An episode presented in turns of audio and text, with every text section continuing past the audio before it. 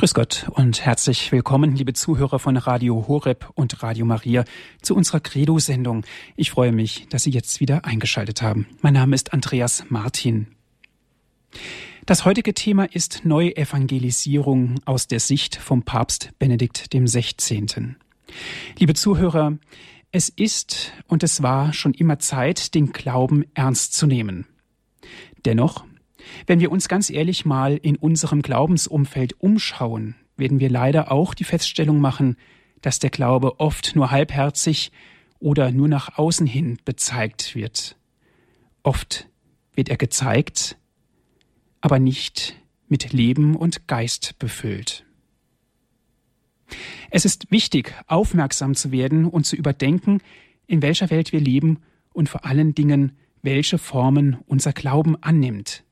Negativität ist sicherlich keine Lösung.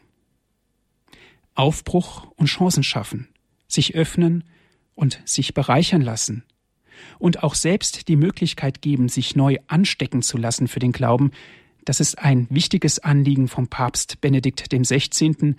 und nicht nur von ihm, sondern von uns, von der ganzen Kirche, von allen Glaubenden. Neuevangelisierung aus der Sicht von Papst Benedikt XVI. Darüber sprechen wir jetzt in unserer Credo-Sendung. Ich darf ganz herzlich unseren Referenten begrüßen. Es ist Herr Pater Stefan Horn. Er war Papstschüler und ist Sprecher des Schülerkreises. Guten Abend, Pater Horn. Guten Abend, Herr Martin. Und guten Abend, verehrte Hörer und Hörerinnen. Liebe Zuhörer, ich darf Ihnen Herrn Pater Horn vorstellen. Pater Dr. Stefan Horn ist Jahrgang 1934. Er ist Salvatorianerpater. Mit der Profess 1955 band er sich dann endgültig an seine Ordensgemeinschaft. 1960 empfing Pater Horn die Priesterweihe durch Bischof Simon Konrad Landersdorfer und war anschließend in verschiedenen Bereichen tätig. 1966 war dann die Promotion in München. 1972 folgte er Professor Josef Ratzinger nach Regensburg und als sein Assistent begleitete er Studenten aus aller Welt. 1981 wurde er an den Lehrstuhl für Dogmatik nach Augsburg berufen und ab 1986 wurde ihm der Lehrstuhl für Fundamentaltheologie in Passau übertragen. Herr Pater Horn ist sehr eng verbunden mit Josef Ratzinger, dem heutigen Papst Benedikt XVI. Seit seiner Zusammenarbeit mit Ratzinger betreut er den Schülerkreis der ehemaligen Doktoranden. Herr Pater Horn, darf ich Sie zu Beginn dieser Sendung um ein Gebet bitten? Im Namen des Vaters und des Sohnes und des Heiligen Geistes. Amen. Herr, segne uns und unser Gespräch Gib uns ein hörendes, verstehendes Herz. Schenke uns den Heiligen Geist, den Geist der Liebe, des Glaubens und der Hoffnung. Amen. Amen. Herr Pater Horn, Neuevangelisierung aus der Sicht vom Papst Benedikt XVI. ist heute unser Thema. Wenn wir das Wort Neuevangelisierung hören, denken wir vielleicht auch ganz zwangsläufig an Erstevangelisierung oder Reevangelisierung. Um uns der Thematik erst einmal zu nähern, bitte, was bedeutet ganz konkret das Wort Neuevangelisierung? Neuevangelisierung bedeutet, den Glauben und das Evangelium hineinzubringen in eine Welt, die ursprünglich christlich war und noch christliches Erbe in sich trägt, aber zum Teil schon säkularisiert ist, äh, den Glauben hineinbringen in die Welt, die von einer gewissen Gleichgültigkeit gegenüber dem Glauben erfüllt ist. Es kann aber auch bedeuten, dass dieser Glaube alter christlicher Gesellschaften schon fast zum Erlöschen gekommen ist, sodass also Neuevangelisierung so etwas wie eine Re-Evangelisierung, ja manchmal fast sogar wie eine Erstevangelisierung sein kann. Äh, so kann man also die Worte nicht völlig einander gegenüber abgrenzen. Aber in diesem Wort der Neuevangelisierung schwingt auch die Frage mit, ob man nicht auch neue Methoden wählen muss, ob nicht äh, Neues äh, von uns gefragt ist, das man früher vielleicht so nicht gesehen und gewagt hat. Herr Pater Horn, die Neuevangelisierung ist sicherlich ein großes Anliegen von Papst Benedikt XVI., aber auch Papst Johannes Paul II. hat ja damals auch in seinem Schreiben ausgedrückt, die christliche Substanz der menschlichen Gesellschaft zu erneuern. Nun ist es ja auch mit Papst Benedikt XVI. ebenfalls nicht nur ein Versuch, sondern ein konkretes Anliegen und auch ein Muss. Insofern wird sich das doch auch auf lange Zeit und auf den Glauben hinaus auch über dem Papst Benedikt XVI. weiter hinaus ein wichtiges Anliegen sein, die Neuevangelisierung. Ja, ganz gewiss. Äh, Papst Benedikt ist der Überzeugung, dass die Kirche nicht ohne weiteres gleich wieder Massen an sich ziehen kann. Neuevangelisierung kann für ihn nicht bedeuten, irgendwelche raffinierten Methoden der Verkündigung zu finden, äh, in der Hoffnung, dass die große Masse sich gleich und rasch der Kirche wieder zuwendet, sondern er ist der Überzeugung, dass ein Prozess in Gang kommen muss, der sehr lange andauern wird, wo man nicht gleich viele Menschen äh, für Christus gewinnt, sondern wo man Samenkörner säen muss, aussehen muss, in der Hoffnung, dass sie Frucht bringen aber nicht in der Erwartung, dass man sofort Früchte sieht, sondern dass man sozusagen auf Zukunft hin sät. Er ist also ganz davon überzeugt, dass das äh, nicht ein Programm für diese Jahrzehnte allein ist, sondern wirklich ein großes Programm, äh, das lange Dauer erwartet, äh, das, das man mit großer Geduld erwarten muss. Mhm. Herr Pater Horn, Sie haben von einer Entkirchlichung gesprochen, gar von einer Abwendung vom christlichen Glauben. Aus der Sicht des Papstes, wo ist es genau zu spüren? Ja, es ist natürlich schon zu spüren äh, darin, äh, dass unsere Kirchen am Sonntag leerer werden. Es ist darin zu spüren, äh, dass äh, die Priester- und Ordensberufe weniger werden. Es ist aber vielleicht besonders darin zu spüren, dass auch der missionarische Geist äh, vielfach nachgelassen hat, dass die Kirche im Westen nur noch wenige Missionare aussendet, ja sogar selber Missionare empfangen muss. Und das erleben wir ja in sehr vielen Pfarreien, dass Priester aus Indien, äh, aus Polen, aus manchen anderen Ländern äh, zu uns kommen, sogar aus Vietnam, vielleicht auch aus den Philippinen, und äh, dass wir selber sozusagen nicht mehr bloß die Gebenden sind, sondern vielmehr schon die Empfangenden sind, die von anderen die Erneuerung des Glaubens erwarten. Mhm. Ist das denn ein typisch deutsches Problem oder ist das ein globales, ein Problem, was über die ganze Welt herrscht sozusagen?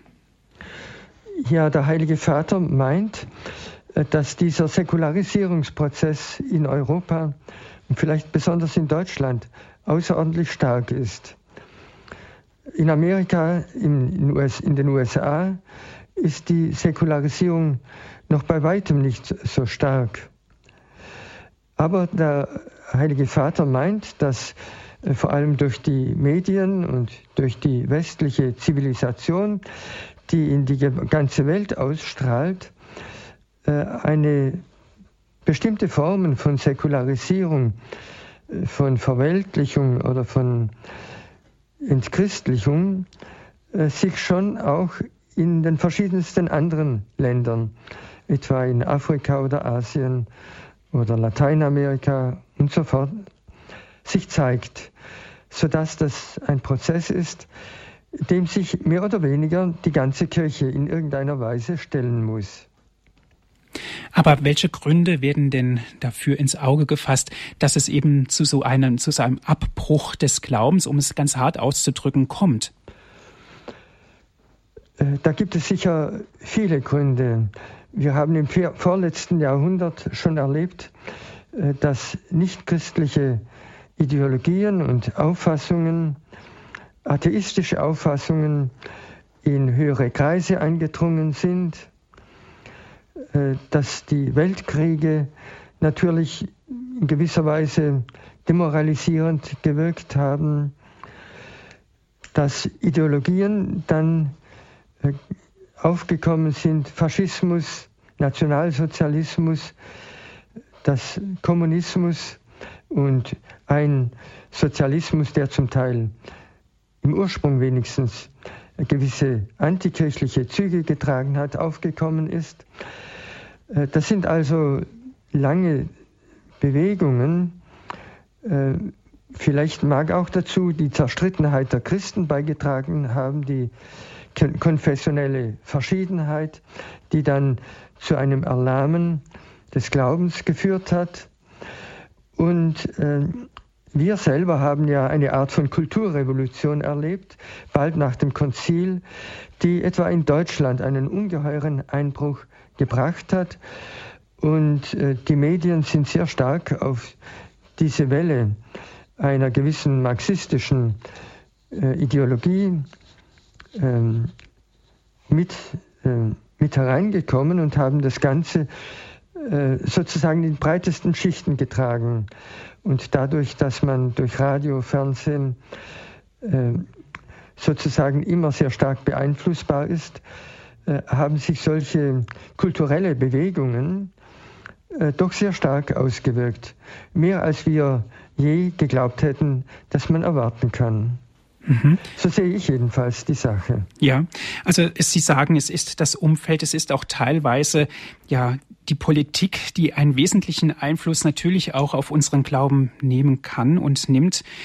Nun, wo sieht der Papst Ansatzpunkte, um eben dieser ja, diesem Gelähmtsein gerecht zu werden? Wo sieht er die Ansatzpunkte, um die Menschen wieder zum Glauben zu führen? Ja. Darf ich zunächst noch etwas nachtragen, was der Heilige Vater auch da und dort geäußert hat? Selbstverständlich. Es ist ja nicht so, äh, dass nur die Kirche von außen Einfluss erfahren hat, äh, sondern er meint, dass die Kirche in mancher Weise auch selber mitschuldig ist an einer Schwächung des Glaubens.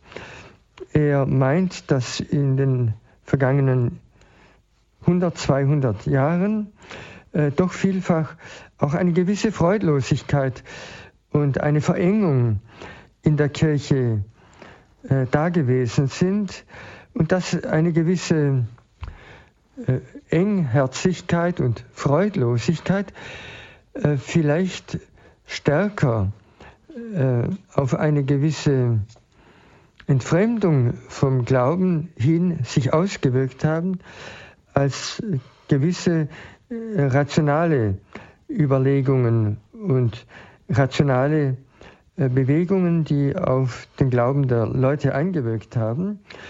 Und deshalb ist auch ein Punkt, den der Heilige Vater sehr stark betont, dass die Kirche eine gewisse Weite haben muss, dass die Kirche ihren Glauben in Freude leben sollte. Und er versucht nun, die Freude des Glaubens neu zu entdecken und neu darzustellen. Das ist für ihn sozusagen ein erstes, ganz, ganz wichtiges Element, äh, dass etwa Nächstenliebe auch so praktiziert wird, äh, dass eine gewisse Selbstliebe auch möglich ist und erhalten bleibt, dass also nicht beides gegeneinander gestellt wird, und dass die Freude an Gott, Freude an der Schöpfung, Freude am Glauben äh, ähm, zusammenwirken sollten, um uns, um den Glauben wieder neu anziehend zu machen. Und das ist nicht einfach ein Appell, sondern das ist ein Ruf sozusagen, die Quellen der Freude, die Quellen des Glaubens neu zu entdecken.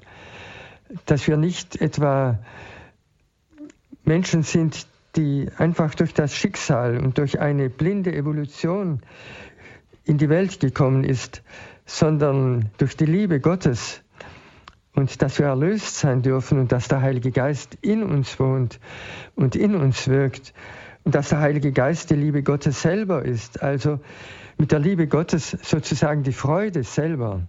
Das ist auch ein, ein Wort, das er selber äußern konnte.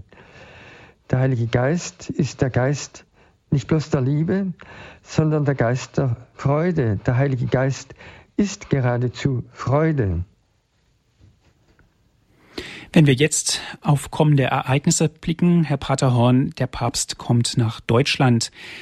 Kann das ein Zeichen sein oder ist das ein Zeichen für die Neuevangelisierung? Will er damit einen Akzent setzen? Ja, ich meine, dass das gewiss der Fall ist. Äh, er möchte ja die Weltjugendtage auch so verstanden wissen.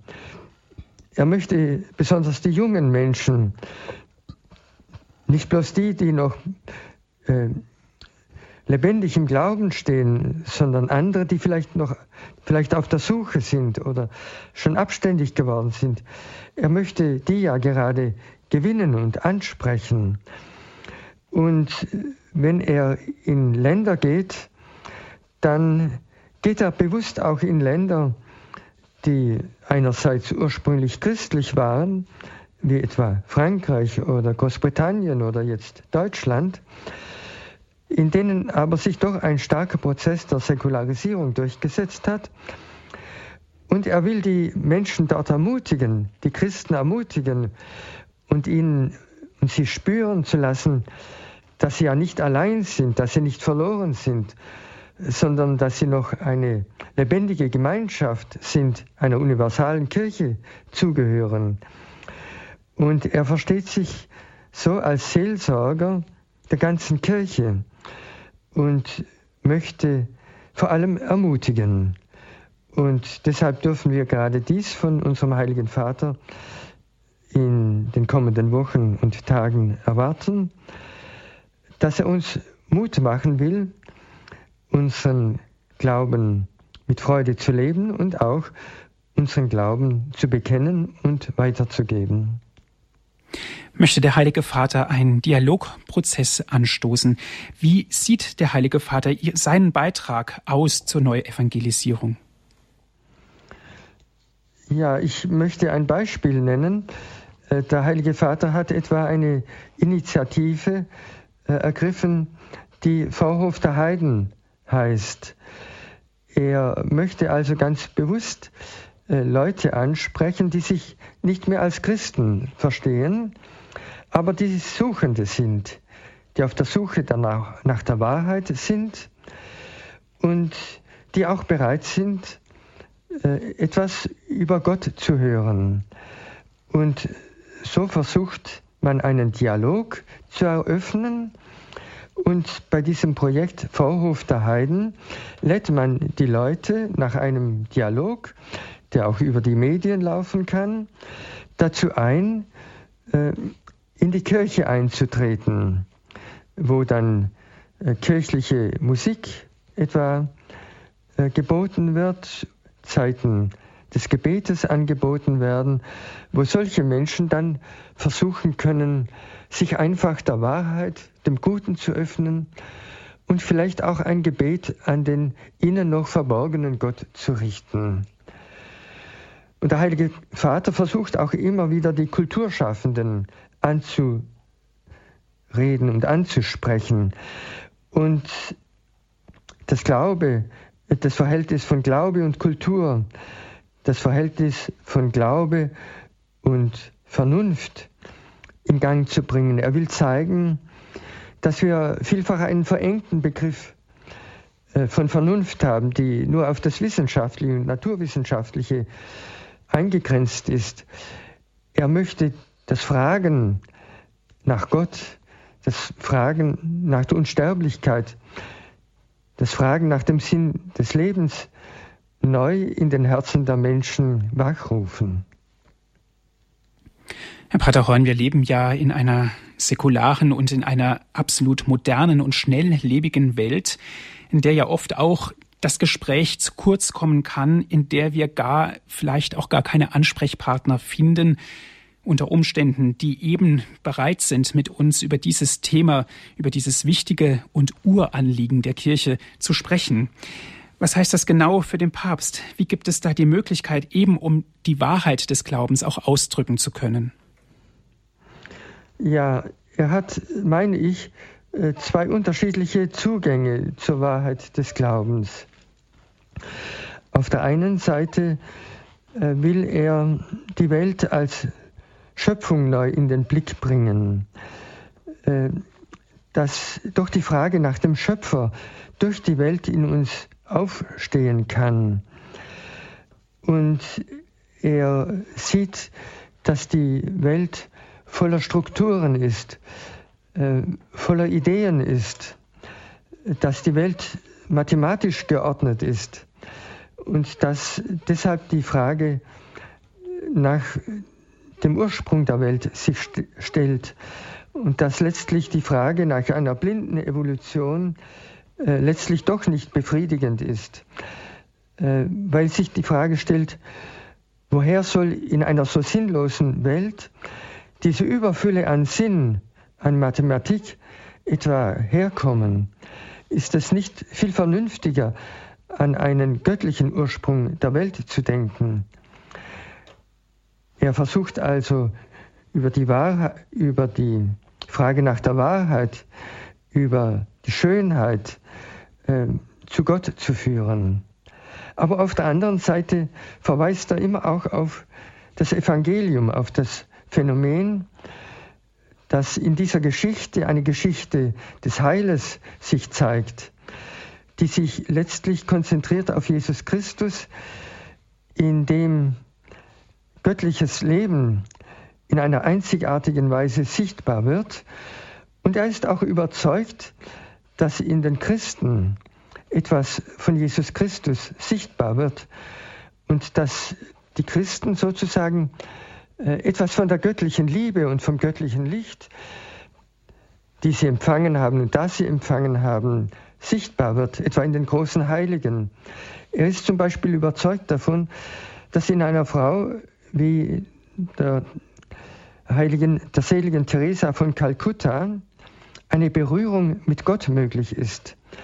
Sie ist ja innerlich ganz ergriffen von Jesus Christus und nimmt diese göttliche Liebe, die ihr da begegnet ist, völlig in ihr Leben auf, sodass sie ganz mit Christus vereint ist und Christus in ihr lebt und dass in ihrer Liebe etwas spürbar wird von einer Welt der Übernatur des Glaubens, von einer Welt, die durch Christus zu uns gekommen ist, äh, sodass also Nachdenken, rationales Nachdenken über die Welt und die Erfahrung der Heilsgeschichte für Ratzinger zusammenkommt und beides einander trägt und einander hilft, äh, einander hilft, sodass Menschen zum Nachdenken kommen können und auf den Weg des Glaubens finden können.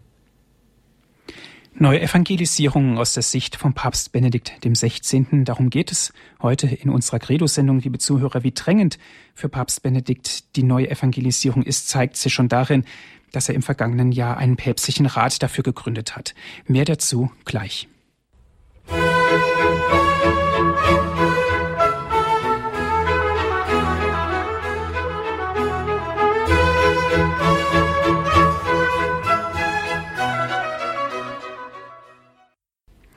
Sie haben eingeschaltet in der Sendung Credo hier bei Radio Horeb. Das heutige Thema ist eine Evangelisierung aus der Sicht vom Papst Benedikt XVI. Wir sind im Gespräch mit Herrn Pater Stefan Horn. Er war Papstschüler und ist Sprecher des Schülerkreises. Herr Pater Horn, ich habe es vor der Musikpause erwähnt. Die Neuevangelisierung ist für den Heiligen Vater das A und O. Ihm brennt es im wahrsten Sinne unter den Fingernägeln. Im vergangenen Jahr hat er einen päpstlichen Rat dafür gegründet.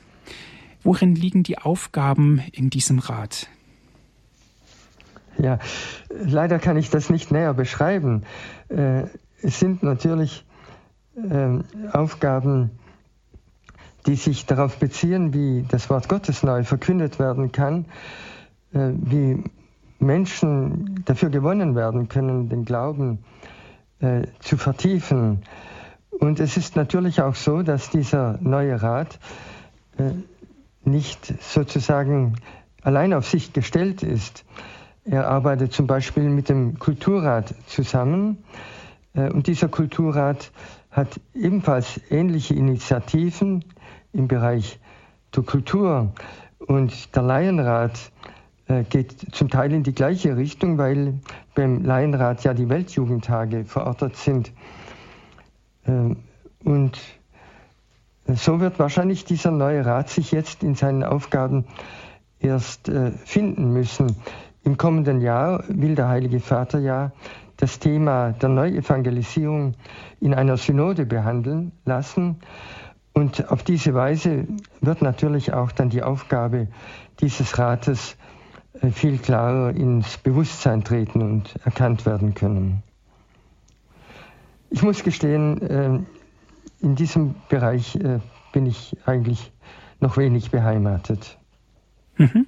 Wenn wir also auf die Neuevangelisierung schauen, fallen uns natürlich auch sofort die Begriffe ein Vernunft, Glauben und Säkularismus. Sicherlich gehört ein Stück weit die Vernunft dazu, aber die schließt nicht unbedingt den Glauben aus. Wenn man das jetzt von der philosophischen Seite betrachtet und besonders von der derzeitigen Philosophie, wo ja fast schon gelehrt wird, dass es, dass es jeder absoluten Wahrheit jedes Gottes, jeder Grundlegung mit Nein beantwortet wird, wird es doch schwierig, argumentieren zu können für die äh, Neuevangelisierung, Herr Pater Horn. Ja, äh, ich meine auch, dass es äh, rein argumentativ äh, auch äh, nicht zureichend wäre.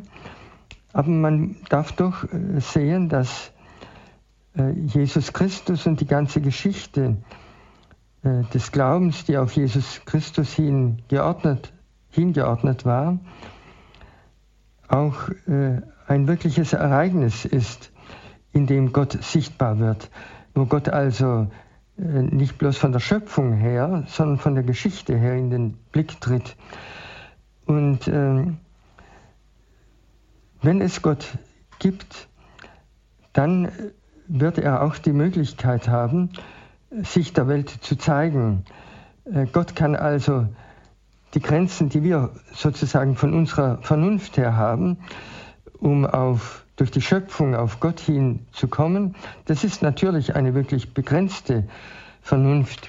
Ähm, die Kirche hat immer gesagt, dass es möglich ist, äh, durch die Schöpfung auf einen Schöpfer hinzukommen und also durch die Schöpfung Gott zu finden. Aber die Kirche hat immer gleichzeitig gewusst, äh, dass unser Geist und unser Herz begrenzt ist und manchmal auch erfüllt ist von Undankbarkeit und von Stolz, dass die Menschen nicht immer einfach Gott suchen und sich nicht Gott verdanken wollen. Aber dann ist doch diese Bewegung von Gott her, die in Jesus Christus uns getroffen hat, auch da. Und das ist eine neue Möglichkeit, äh, zum Glauben zu kommen. Und ich glaube, dass der Heilige Vater deshalb nicht bloß auf das Gespräch mit der Vernunft setzt, sondern dass er es so wünscht, wie er es in seinem Buch Einführung des Christentum gemacht hat, dass er diese Elemente, die von der Schöpfung her für Gott sprechen, und dass er die Elemente des Evangeliums äh, zueinander führt und miteinander ins Gespräch bringt und sich da zeigt, dass beides einander ergänzt und beides einander bestätigt und dass auf diese Weise eine, ein Fundament für den Glauben möglich ist. Worin sieht der Heilige Vater denn die Schwierigkeiten für eine Neuevangelisierung, gerade in Europa? Die Schwierigkeiten sind natürlich vielfältig. Auf der einen Seite, und das habe ich schon betont, äh, war das christliche Leben zum Teil etwas freudlos geworden, etwas verengt und vergrämt geworden, hat nicht mehr die wahre Fülle der Freude in sich getragen. Und auf der anderen Seite gibt es auch gewisse Schwierigkeiten, äh, Glaube und moderne Kultur miteinander ins Gespräch zu bringen. Diese zwei Welten sind ja nicht bloß äh, dadurch zwei Welten, dass unterschiedliche Gruppen von Nichtglaubenden oder Suchenden und auf der anderen Seite von Glaubenden und noch Glaubenden einander gegenüberstehen, sondern dass diese Spaltung zum Teil äh, in jedem von uns da ist, dass wir auf der einen Seite die Welt des Glaubens in uns tragen und dass wir auf der anderen Seite von der säkularen Welt beeinflusst sind, auf vielfältige Weise. Und der Papst spricht manchmal geradezu von dem Phänomen einer Schizophrenie, dass also äh, beides wie durch eine Kluft getrennt ist, dass man gespalten ist geradezu, äh, geistig und, oder auch geistlich gespalten, dass man auf der einen Seite Christ sein möchte und dass auf der anderen Seite säkulare Haltungen und Meinungen Überzeugungen da sind und dass beides sich oft nicht leicht vereinbaren lässt. Und der Papst erhofft sich einen reiferen Glauben, einen Glauben, der sich auf die modernen Fragen hin öffnet, der sich auch öffnet auf die moderne Kultur hin. Er ist also überzeugt, dass die moderne Kultur nicht einfach nur Negatives äh, in sich trägt, äh, sondern wirklich auch positive Elemente in sich trägt, etwa die Elemente, die in den Menschenrechten zur Geltung kommen oder in der Achtung vor der Schöpfung. Das sind eigentlich ursprünglich christliche Werte, die aber nun in einer säkularisierten Gestalt auf uns zukommen, in einer vielleicht zum Teil sehr säkularisierten Weise, aber die doch Ansätze für das Gespräch in sich tragen, ja sogar viele christliche Werte in sich tragen, sodass ein Gespräch zwischen Glaube und säkularer Welt, zwischen Glaube und Vernunft, nicht bloß äh, dadurch stattfindet, dass der Glaube etwas einbringt für die anderen, sondern dass die Glaubenden auch von den anderen etwas erwarten können.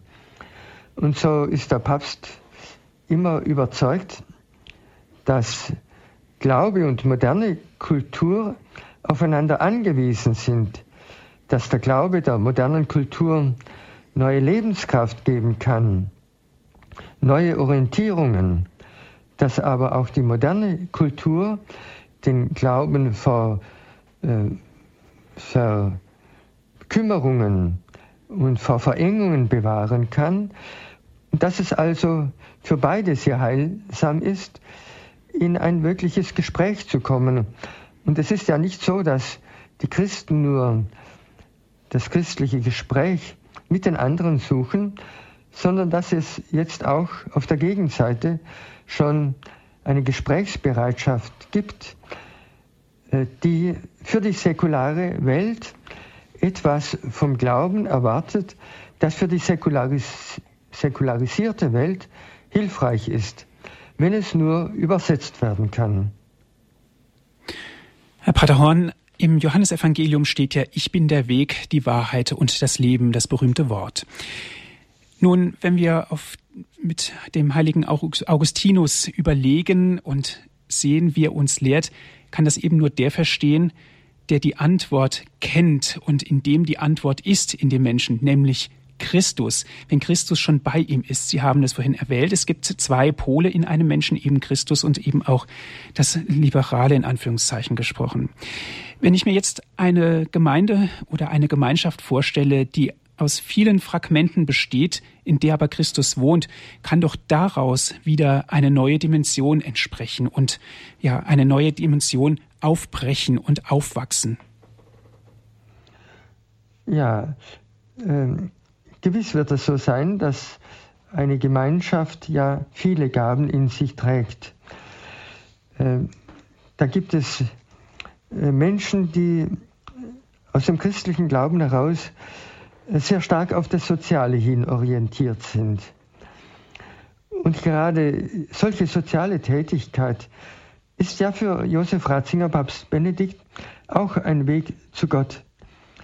Äh, wenn Gott die Liebe ist, wenn Gott nicht bloß Wahrheit ist, sondern Liebe, dann ist er ein Gott, der auf die Menschen zugeht, der sich selbst den Menschen schenken will, der in das Leiden der Menschen eintritt, in die Passion, in die Einsamkeit der Menschen eintritt, der also ganz bei den Menschen ist, dann ist, dann sind Christen, die sich im sozialen Bereich einbringen, ganz in der Linie dieses Gottes, der sich den Menschen zuwendet. Und das bedeutet, dass sie gerade so auch einen Weg zu Gott bedeuten. Und wir sehen das, wie ich schon erwähnt habe, gerade auch von Teresa, an Teresa von Kalkutta, dass eine Bewegung der Liebe immer eine Bewegung ist, die den Einzelnen wieder neu zu Gott bringt, weil er Gott nahe kommt, weil er dem Gott der Liebe nahe kommt, indem er selber Liebe schenkt. Aber wo er anderen auch etwas von der Nähe Gottes spüren lässt, durch die Liebe, die er schenkt. Und so ist das also ein Weg, äh, um sozusagen lebendig in die Welt hineinzuwirken. Aber da gibt es auch ganz andere Charismen, etwa Charismen des Gebetes. Menschen, die die Nöte der Menschen zu Gott hintragen. Und auch das ist ein Weg, der Menschen zu Gott hinführt, etwa in Gruppen von Gebet, wo Menschen, die vielleicht nicht mehr gebetet haben, das Gebet neu lernen. Und der Heilige Vater ist auch überzeugt davon, dass indem man betet, indem man versucht, mit Gott zu sprechen, Gott anzusprechen, dass man auf diese Weise auch auf den Weg zu Gott kommt. Und andere sind vielleicht mehr in, in ihrem Beruf, in kultureller Arbeit, in ihrer Familie, äh, lebendige Christen und versuchen einfach durch ein christliches Leben äh, Zeugenschaft zu geben. Und auch die Kultur selber, die christliche Kultur, die in unserem Abendland da ist, birgt in sich ja so viele Elemente des christlichen Glaubens, dass etwa musikalische Aufführungen immer wieder Menschen anrühren können, sodass sie auf den Weg kommen. Und der Heilige Vater ist ja überzeugt, dass natürlich in Christus Gott in einer überragenden einzigartigen Weise bei uns da ist, dass aber Gott überall gefunden werden kann, wo Menschen nach Schönheit, nach dem Guten, nach dem Wahren suchen, sodass es also viele verborgene Wege zu Gott gibt, die sich dann mit den Wegen des Glaubens treffen oder wenigstens einander berühren, sodass dann ein gemeinsames Gespräch wirklich sinnvoll ist und möglich ist und Menschen auch auf den Weg des Glaubens neu bringen kann. Herr Pater Horn, oft wird die Gegenwart Gottes zur Begrenzung des eigen, der eigenen Freiheit gesehen, anstatt der persönlichen Erfahrung und in der persönlichen Begegnung mit ihm den Grund der wahren Freiheit auszumachen. Ja. Das ist auf der einen Seite negativ, aber auf der anderen Seite, meine ich, ist es doch auch eine Riesenchance, eben die Menschen darauf aufmerksam zu machen, sich zu öffnen für Gott. Ja, es kommt, glaube ich, alles darauf an, welchen Freiheitsbegriff man hat. Ob Freiheit einfach ist, alles tun können, was man mag, äh, was einem gerade äh, als sinnvoll oder hilfreich erscheint, um eine kleine Freude zu erhaschen. Es kann natürlich äh, grundlegend auch wichtig sein, äh, selber seinen eigenen Weg zu finden. Und junge Menschen müssen diesen eigenen Weg finden können.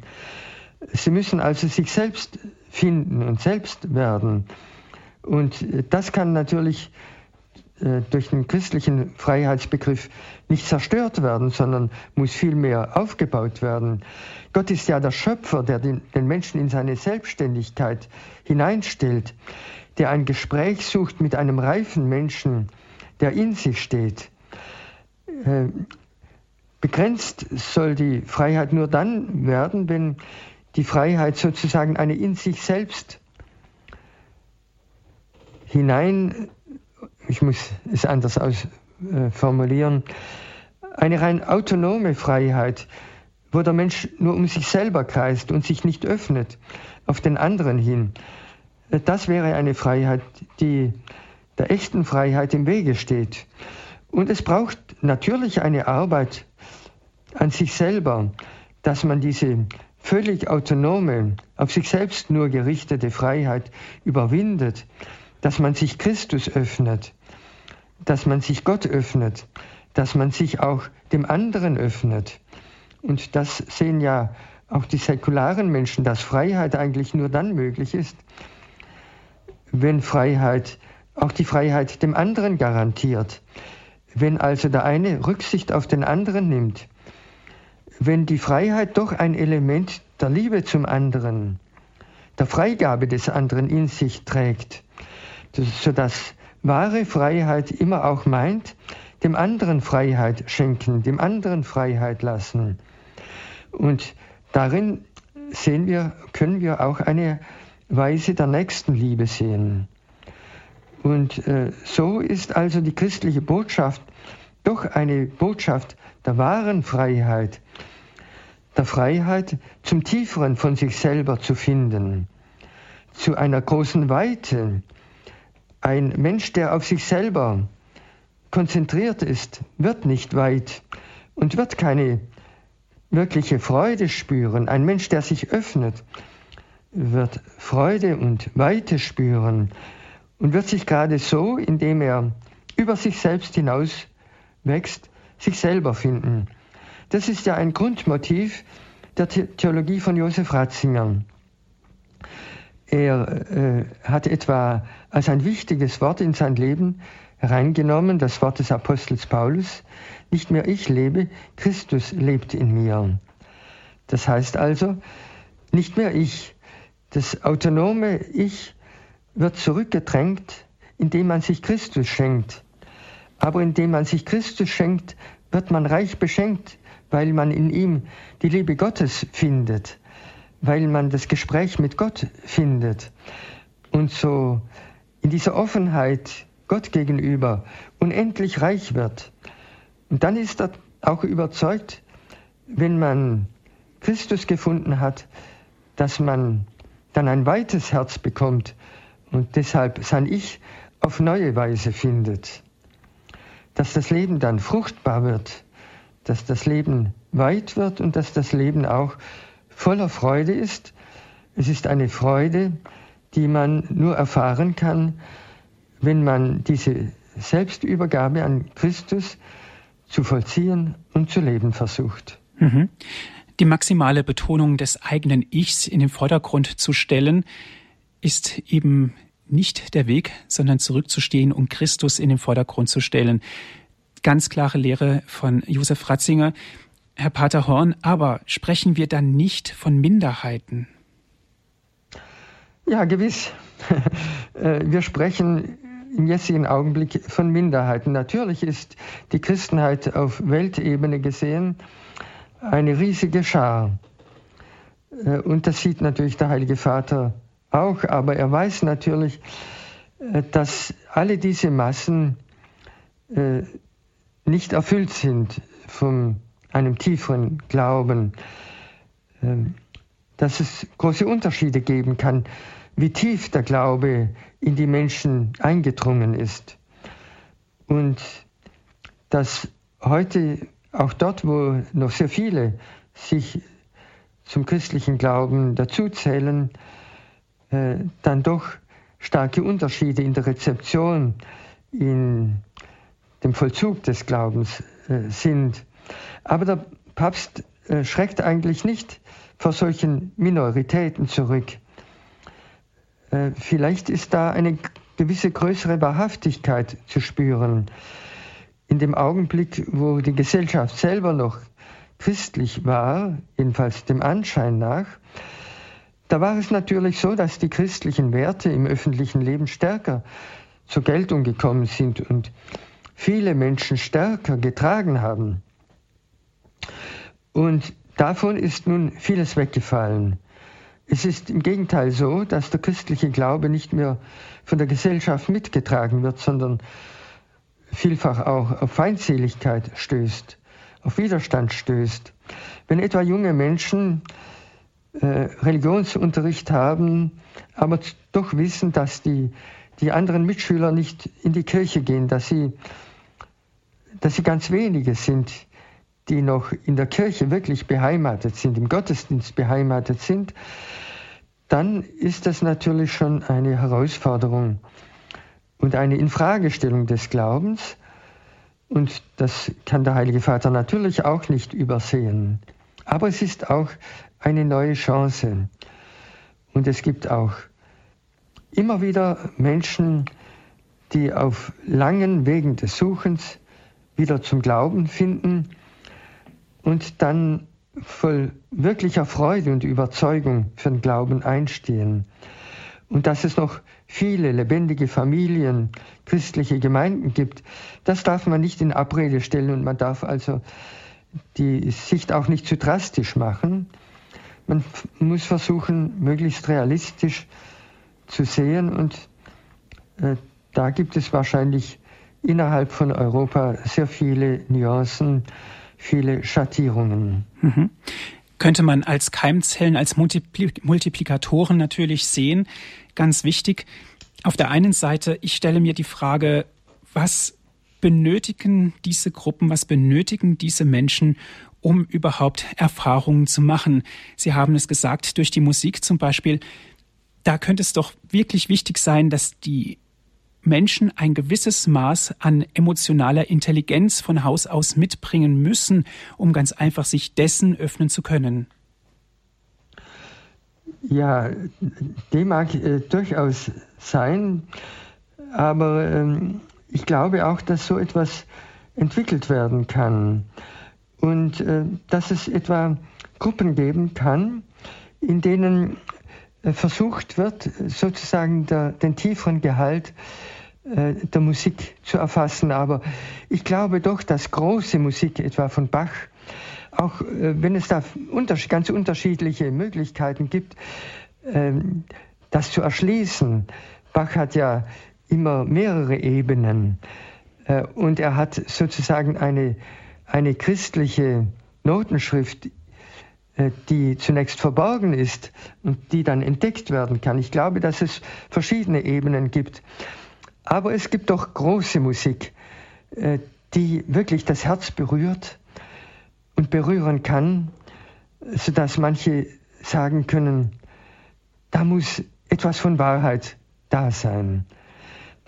Und vielleicht kann man das dann auch erschließen. Äh, der Schülerkreis will zum Beispiel ein Studium für Laien initiieren. Wir wissen noch nicht, äh, ob das möglich ist und sich realisieren lässt. Aber da würden wir gerade dies versuchen, dass wir sozusagen durch Musik, durch ein tieferes Verstehen von christlicher Musik auch äh, die Freude des Glaubens und die Tiefe des Glaubens äh, entdecken lassen. Ja, ich denke, nicht nur die Musik ist ein Garant dafür, sondern auch die Schönheit der Eucharistie, die Schönheit der Anbetung, die Schönheit der Sakramente. Ja, der Heilige Vater ist auch überzeugt davon, äh, dass es Gebetsgruppen braucht, äh, die äh, sozusagen durch Gebet, durch gemeinsames Gebet, durch das Gebet der Psalmen Gott näher kommen. Etwa in den Psalmen ist da wirklich eine Kultur des Betens, eine Schönheit des Betens auch da. Ergreifende Gebete, äh, etwa Psalm 23, der Herr ist mein Hirt, das sind doch bewegende Gebete, wo Schönheit da ist, wo etwas von der Schönheit und der Freude des Glaubens zum Ausdruck kommt. Und Sie haben ganz richtig, der Heilige Vater legt sehr viel Wert auf die Schönheit der Liturgie. Und er ist überzeugt davon, dass die Schönheit ein Glanz der Wahrheit ist dass man durch die Schönheit zur Wahrheit kommt, dass in der Eucharistie natürlich zutiefst die Schönheit Christi da ist, die Schönheit einer sich selbst hingebenden Liebe, also eine Schönheit, die in dem Mitleiden mit den Menschen da ist, eine ganz neue Form der Schönheit, die aber doch zutiefst berührt und die in der Eucharistie uns Menschen berühren will, dass hier doch die Liebe Gottes zutiefst spürbar ist in der Vergegenwärtigung des Kreuzestodes Christi. Und dass diese, dass diese Liebe Gottes Menschen anrühren kann, vielleicht, vielleicht durch die ganze Art und Weise, wie man die heilige Messe feiert, wie man glaubt, dass Christus gegenwärtig wird, dass er uns mit seiner Liebe berühren will und uns in seine Liebe hineinziehen will. Und Papst Benedikt spricht geradezu von einer mystischen Erfahrung, dass hier die Sehnsucht der Menschheit, Menschheit und aller Religionen sich erfüllt, dass Gottheit und Menschheit einander berühren, ja, miteinander verschmelzen. Äh, wahre Christen und Heilige haben ja die heilige Kommunion etwa manchmal so tief erfasst, dass sie gespürt haben, sie dürfen in den Ozean der Liebe Gottes sich hineinsenken lassen. Und das kann natürlich tiefer und weniger tief erfahren werden. Aber das ist doch die Schönheit der Erfahrung der Liebe Gottes, die gerade in der Eucharistie gegenwärtig ist und die man suchen kann in der Anbetung, die Sie erwähnt haben.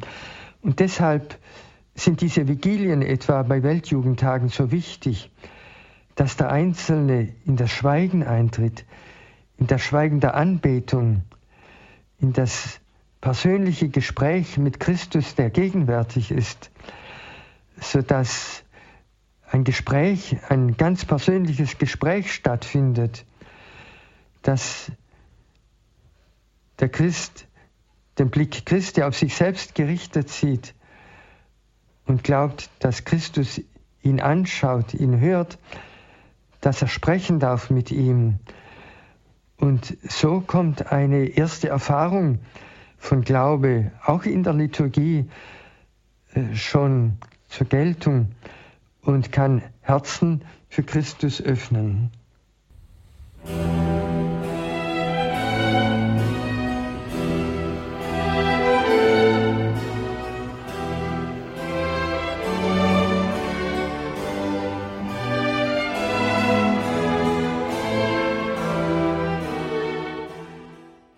Sie hören die Credo-Sendung hier bei Radio Horeb. Neuevangelisierung aus der Sicht von Papst Benedikt dem 16. ist heute unser Thema. Wir hören hierzu Herrn Pater Stefan Horn. Er ist Salvatorianer-Pater. Er ist uns aus München zugeschaltet. Herr Pater Horn, eine erste Hörerin hat sich gemeldet. Es ist Frau Neininger. Guten Abend. Guten Abend. Ich freue mich, dass ich durchgekommen bin und die Neuevangelisierung findet bei mir, oder halt habe ich auch äh, erleben dürfen, bei mir persönlich, mit Priestern, die ganz deutlich, sie haben nach dem Katechismus gelehrt, nach der Bibel und eben diese zehn Gebote. Und ich denke, bei uns fehlt es an Priester, die ganz deutlich diese Sprache sprechen. Die Menschen wollen das natürlich nicht hören, aber ich kann jetzt einfach von meiner Seite nur sagen, ich habe Gott sei Dank die Gnade gehabt, äh, dass ich das für mein Leben nach den zehn Gebote halte, nach der Bibel und nach dem Katechismus. Und ich denke, ich danke den Priestern, die ganz deutlich sprechen. Dankeschön, Frau Neininger, für ja? Ihren Anruf. Bitte schön. Ja, danke. Ich bin ganz einverstanden. Ähm, ich meine, dass äh, der Katechismus mit seinen vier Teilen wirklich äh, den ganzen Glauben, das Beten, das sakramentale Leben und äh, das Leben aus dem Glauben äh, in einer ausgezeichneten Weise behandelt. Und das ist ja nicht bloß ein dürrer Katechismus, sondern ein Katechismus, der sozusagen äh, das Existenzielle äh, des Glaubens sehr stark betont, wo die Heiligen zu Wort kommen, die Kirchenväter, wo also wirklich etwas von der Schönheit und vom Glanz des Glaubens aufstrahlt und wo natürlich ganz sichtbar ist, äh, dass die Mitte des Glaubens eine Person ist, Jesus Christus. Und äh, das wird dort entfaltet und äh, ich bin in der Tat der Überzeugung, dass dies eine Schule des Glaubens sein kann und das große Buch von Ratzinger, das Anfangsbuch, Einführung des Christentum, basiert ja auch auf dem Credo der Kirche und will das Credo dem heutigen Menschen verständlich machen. Und das Jesusbuch des Heiligen Vaters ist eine großartige Ergänzung dieser großen ersten Schrift. Und äh, beides zusammen, glaube ich, äh, ist eine große Hilfe des Heiligen Vaters für eine Neuevangelisierung. Das ist sozusagen sein ganz, ganz persönlicher Beitrag. Mhm. Herr Romanus Simon ist in der Leitung. Bitte ganz kurz Ihren Beitrag, Herr ja, Simon. Herr, vielen Dank erstmal, Herr Paderhorn, für die Sendung und für Ihnen auch, Herr Martin. Äh, mein Beitrag wäre, die, der Wohlstand ist natürlich ein Verhängnis für, für die Christen. Äh, das sehe ich in meinem Umfeld überall. Die Menschen äh, sehen nur noch, äh, wo gibt's, äh, wenn aus äh, Messe ist, wo gibt's das und das Neues und dergleichen, dann wird da nachgerannt. Also sie, die sind immer sehr, sehr zufrieden. Es muss immer was her, wieder was Neues. Das sehe ich schon mal als ein Hindernis. Dann meine ich auch, ähm, die reine Lehre Jesu muss wieder auf den Tisch und nichts anderes. Wir haben, die ist doch so äh, vielfältig und so reich. Äh, die Seligpreisung, die Bergpredigt, die Evangelien, die zehn Gebote. Und da darf man, und da wird, meines Erachtens wird da zu viel äh, draufgesattelt und weggesattelt, also rumgebastelt. Die reine Lehre Jesu, meine ich, muss auf den Tisch. Und dann äh, wird man sehen, ob die Christen, und gut, dann sind noch ein paar andere Punkte, die Missbrauchfälle, die jetzt die letzten Jahre waren und so, das gibt's Leute, ich höre es ja äh, in meinem Umfeld, äh, dann muss ich sie immer halt äh, beruhigen, Mai, das müssen sie selbst verantworten und wer den, wer keine Sünde hat, den kann der erste Stein werfen und so. Also wenn ich nicht krank bin, ich bin jeden, äh, gehe in alle Messen und Sonntag sowieso. Mhm. Äh, ja, ja also, danke schön, Herr Simon. Das wäre mein Beitrag. Zu, Jawohl, danke schön, ja, alles Gute für Sie. Ja. ja, der Heilige Vater hat besonders bei seinem Besuch in Bayern etwa bei seiner Predigt in Regensburg betont, dass der Glaube einfach ist. In der Tat ist das Credo einfach und die Grundelemente des Glaubens sind einfach und es braucht keine große Theologie, um zu glauben. Auf der anderen Seite gibt es natürlich moderne Fragen, wie etwa die Fragen nach der Evolution, die viele Menschen vom Glauben abbringen, wo der Glaube auch das Gespräch sozusagen mit der Wissenschaft suchen muss. Das äh, behindert aber nicht die Einfachheit des Glaubens, sondern ist einfach die Aufgabe des Gläubigen, sich auseinanderzusetzen mit der modernen Welt. Und äh, so ist Glaube immer auch auf Theologie, auf Verständnis des Glaubens hingerichtet. Aber die Einfachheit des Glaubens darf dadurch nicht zerstört werden. In der Schlichtheit liegt der Glaube, hat mal ein berühmter Mensch gesagt. Und ich glaube, da ist mit Sicherheit auch was dran, eben in den Einfachheiten Gott zu erkennen und ihm auf diesem Wege nachzufolgen. Herr Pater Horn, herzlichen Dank. Die Sendezeit ist nun wieder weit fortgeschritten. Dankeschön, dass Sie sich die Zeit genommen haben. Es Bitte war schön, gern geschehen. sehr bereichernd. Wir haben uns sehr über Ihren Besuch gefreut. Liebe Zuhörer, diese Sendung wurde für Sie aufgezeichnet. Wenn Sie sie gerne noch einmal nachhören möchten, rufen Sie an unseren CD-Dienst 08323 9675 120 ist unsere Telefonnummer 08323 9675 120. Wenn Sie von außerhalb Deutschlands anrufen, bitte 0049 vorwählen. Dann weiter mit der 83239675120. Oder schauen Sie vorbei auf unsere Internetseite www.horeb.org. Dort können Sie sich die Sendung auf Ihrem Computer herunterladen.